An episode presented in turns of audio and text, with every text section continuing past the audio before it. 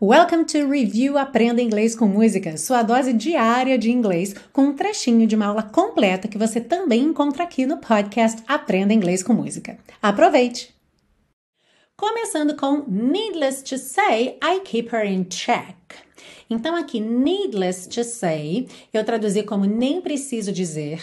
Às vezes a gente traduz também como nem precisa dizer, ou ainda desnecessário dizer. Sendo que em português, desnecessário dizer soa um pouco até formal, né? E em inglês não.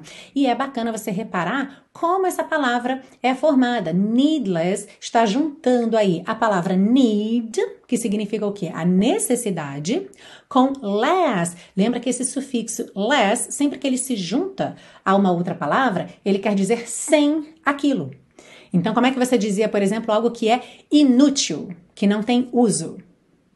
Useless, right? Então, aqui, needless, desnecessário. Uhum. Então, needless to say, I keep her in check. So, to keep someone in check é você manter-se checando alguém. Ou seja, hum, tá de olho nela. Needless to say, I keep her in check. She was a bad, bad, nevertheless. Calling it quits now, baby, I'm a wreck. Crash at my place, baby, you're a wreck.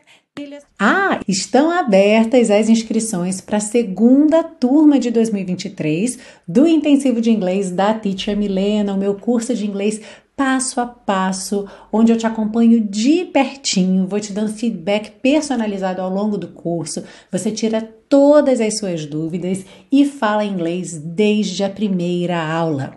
Saiba mais em www.intensivo.teachermilena.com.